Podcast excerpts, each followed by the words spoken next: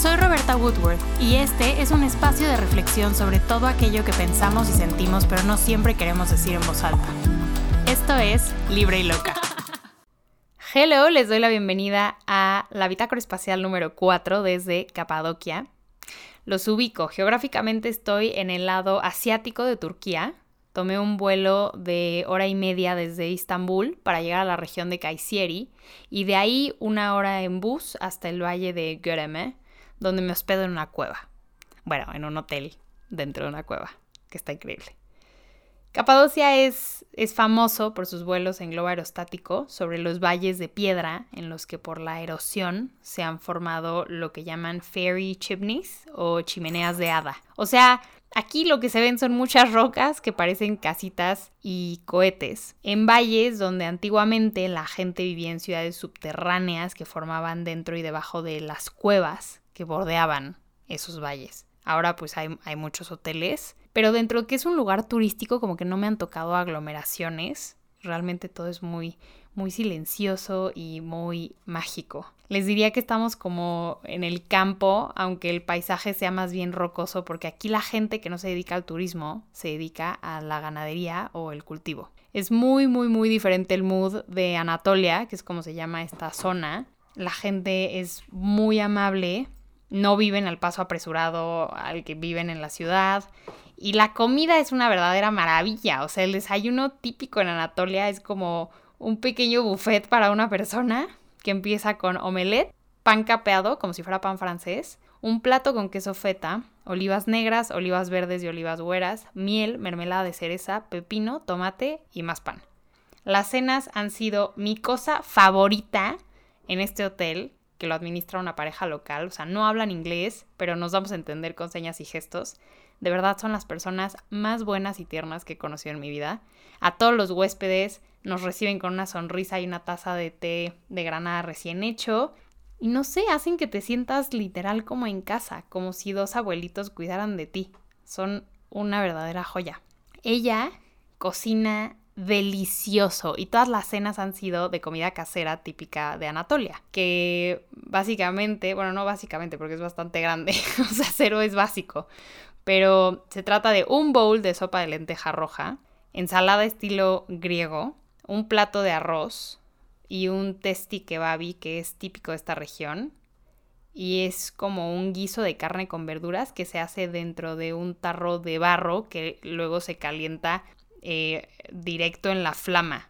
O sea, ponen toda la preparación de la carne con verduras dentro de este como tarro y lo ponen en el fuego. No tiene idea la delicia. O sea, ayer yo no tenía hambre, pero bajé a cenar porque no me podía ir de aquí sin volver a comer eso. Es un apapacho al corazón y todo Capadocia ha sido un apapacho al corazón. Llegué a, a, un como respiro para procesar Estambul, que si les quedó alguna duda por la bitácora pasada, yo adoré Estambul.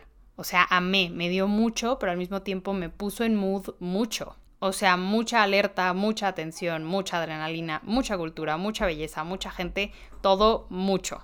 Regresaría, sí, 100%. Y mi intención con la anécdota del primer día ahí era contarles el lado más escabroso de lo que puede ser viajar sola, porque al final viajar sola es un gran ejercicio de autogestión.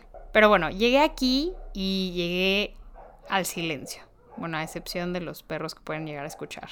Pero también un poco a las prisas, porque llegué al hotel y casi de inmediato, no exagero, o sea, cinco minutos en los que me bajé del camión, dejé mis maletas en el lobby, entré al baño y salí. Ya me estaban esperando para llevarme a otro camión para ir al primer como paseo que era en los valles de, Roca, ¿no? O sea, yo atolondrada de haber viajado desde la madrugada y muerta de hambre, estaba así como, ok, sí, vamos, pero no he comido.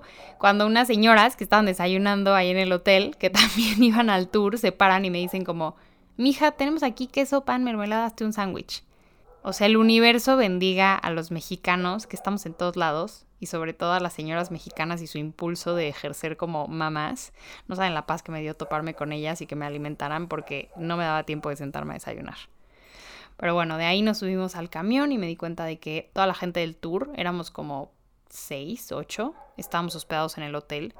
Algunos se iban ese día, ya era su último, y otros se quedaban al siguiente junto conmigo, pero pues no sé, ya se sentía cierta unidad que se terminó de fortalecer por Ali, nuestro guía, que, wow, ¿eh? O sea, gran, gran, gran persona. Ha sido de los mejores guías que he tenido en todos mis viajes. No solo era el más amigable y amistoso, sino que se aprendió nuestros nombres, platicó con cada uno y te contaba la historia de los lugares con tanta pasión como si te estuviera contando un cuento. Me recordó a mi abuela, que es quien me hizo amar tanto la historia, que pasaba horas los domingos conmigo, con un buen café con leche y pan dulce, contándome mitos griegos, leyendas mayas del Popol Vuh o la historia de México. A los 15 minutos, sí, ya se la saben, ya me conocen, yo ya estaba platicando ahí con la gente del tour. Había dos chavas de Suiza, una contadora y una abogada que habían dejado sus trabajos para viajar eran amigas, se habían encontrado ahí, y un chavo de Miami que trabajaba literal para viajar porque es lo que más le gusta en la vida.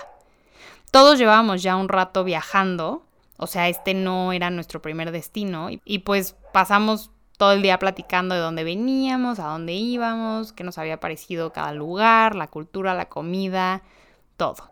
Y de pronto ayer en la cena, entre risas, muy de película, o sea, mientras nos pasábamos los platos de comida y estábamos ahí compartiendo, como que nos volteamos a ver, silencio, y de pronto una de ellas dice como, esto es lo que amo de viajar. Y yo, sí, vivir en el presente. Y dice este chavo, abrazar el momento. Y yo, totalmente, sabiendo que se va a acabar. Y fuera de broma, o sea, neta, neta, muy de película, como que todos nos emocionamos Obviamente nadie lloró ni nada, pero sí fue de esos momentos que como que de pronto te marcan, que son como una ha moment, una epifanía. Y creo que ahí entendí lo que me da viajar, ¿no? O le puse nombre, etiqueta, le puse mentalidad de viajero. Para empezar es algo que también puedes cultivar si no viajas, solamente que viajar te empuja inevitablemente a ello. Leí alguna vez que tengo aquí anotado en mis notas del celular que dice, a la gente le gusta viajar porque viajar no se trata solo de conocer otros lugares. Se trata también de conocerse a uno mismo. La novedad de estar en un lugar diferente te obliga a vivir en ese presente, a agudizar todos los sentidos, a estar. Tan sencillo como eso. No te pierdes en tu propio mundo ni en recuerdos cuando atraviesas una calle nueva o visitas ese monumento que estabas deseando ver. No piensas en los problemas ni caminas con ese saco de preocupaciones que a menudo cargamos en nuestra vida diaria. Cuando te mueves en automático del trabajo a la casa, de casa al gimnasio, del gimnasio al súper, o sea, viajar es diferente, es intenso y se vuelve adictivo. Ahora yo pienso que cuando estás viviendo en la rutina eso te da espacio a reproducir patrones y pensamientos del pasado y muchas veces a temer por el futuro. Cuando estás en otro lugar, en un lugar desconocido, el futuro es a corto plazo y vives en el momento sabiendo que se acaba. Conoces gente con la que haces clic instantáneo, pero a la que convives solo en cuatro paradas del metro, o en un vuelo, o en un tour, o en la sala de espera del aeropuerto, o porque se hospedan en tu hotel o lo que sea, y si te cayó bien, lo único que conoces es esa versión que te muestra. No tienes tiempo ni espacio de indagar y darte cuenta o descubrir lados de ellos que no te gustan, ni tampoco de hartarte porque tengan ciertos hábitos, o de llegar a sentir celos o envidia. Leí el otro día una frase que decía, tu mayor fan es un desconocido y tu mayor detractor es alguien cercano. Y lastimosamente no podría estar más de acuerdo. O sea, la rutina, la cercanía dan espacio a las cosas negativas también. Cuando llegas y le cuentas a un extraño que tienes un podcast, muchas veces como, ah, qué padre, y te vuelves una anécdota, porque van a llegar y van a decir, conocí una chava mexicana que tiene un podcast, ya saben. Y a ver, no estoy diciendo que no me guste profundizar, por supuesto, soy una persona profunda, lo sabemos. Me encantan las relaciones en las que puedo conocer verdaderamente a alguien, pero admiro y disfruto saber que al conocer a alguien por un lapso tan breve de tiempo, la gran mayoría me está mostrando su ser más auténtico, porque no tiene nada que perder. Y disfruta el momento que está viviendo, lo absorbe lo más que puede. Se ríe, come, se avienta, conoce, pregunta, da rienda suelta a su curiosidad, es y se abre a cosas nuevas.